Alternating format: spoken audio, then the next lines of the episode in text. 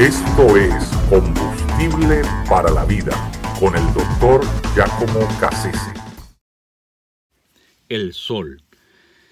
El sol siempre ha sido tenido por objeto de adoración, eh, por divinidad. Basta mirar la historia de las civilizaciones antiguas para darse cuenta que el común denominador en ellas era precisamente ese culto al sol.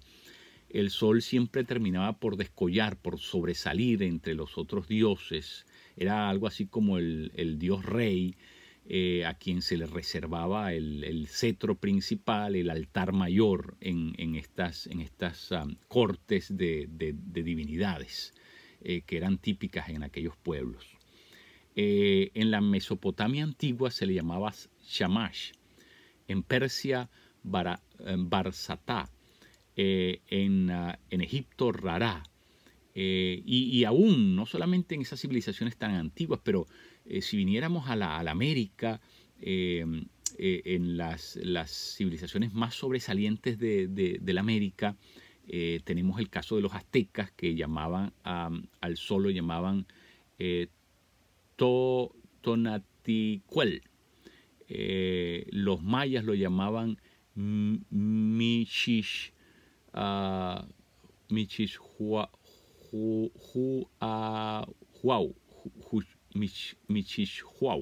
es un nombre difícil de, pronunciar. Eh, pero en todo caso, lo que esto nos quiere decir es que en todas las latitudes del planeta el Sol fue adorado como divinidad.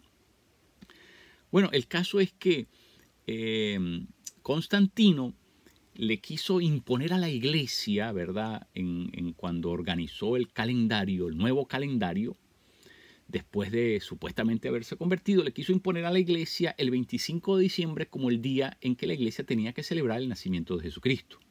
El único problema con eso es que el 25 de diciembre era el día más importante de la civilización, de las celebraciones mm, eh, a las divinidades paganas, porque ese día era el día que se celebraba eh, el nacimiento del sol.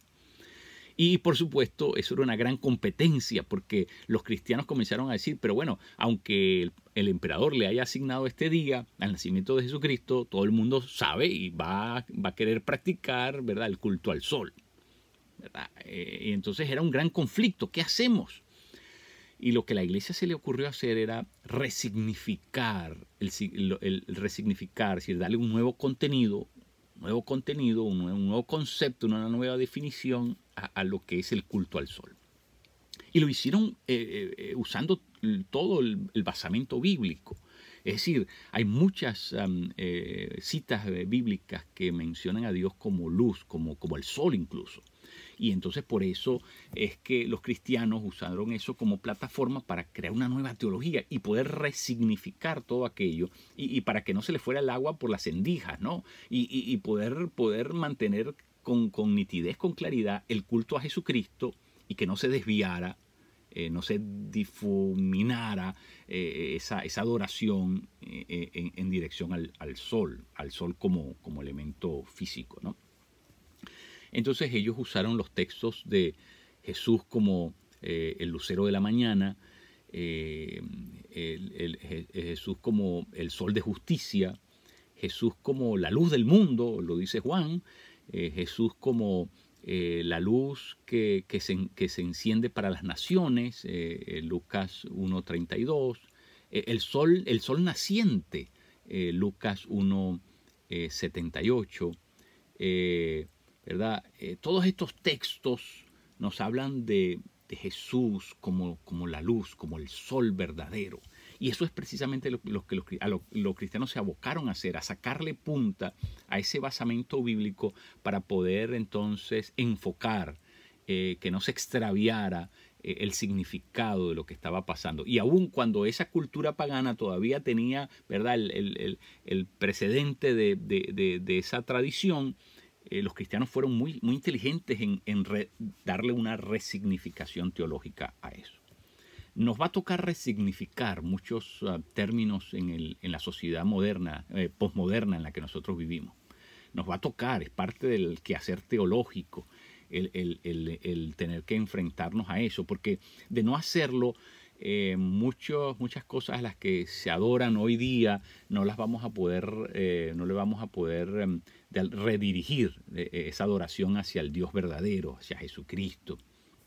el desconstructivismo, esa corriente filosófica mm, de, Peter Eisenman y, de, y de Derrida, Jacques Derrida, estos, estos filósofos precisamente eh, eh, creen que, la modernidad es, ese proceso de resignificación de las cosas, pero si nosotros como cristianos no aprendemos a hacerlo mejor que ellos, entonces hay muchas cosas que no vamos a poder eh, redirigir en la, dirección de Cristo.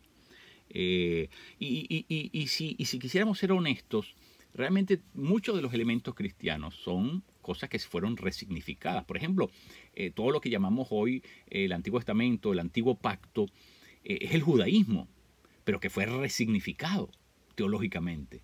Y, entonces es el, antesala a la llegada del Señor Jesucristo. Es decir, nuestra lectura de la historia de la salvación ya no lo llamamos el judaísmo, lo llamamos el antiguo pacto, porque lo resignificamos, le dimos el sentido correcto. El bautismo no es ni siquiera algo eh, propio de los cristianos, eso era una práctica judía e incluso pagana. Pero que hicieron los cristianos? Lo resignificaron, le dieron el sentido con en dirección a Cristo. Lo mismo hicieron con la circuncisión, que era una práctica estrictamente judía.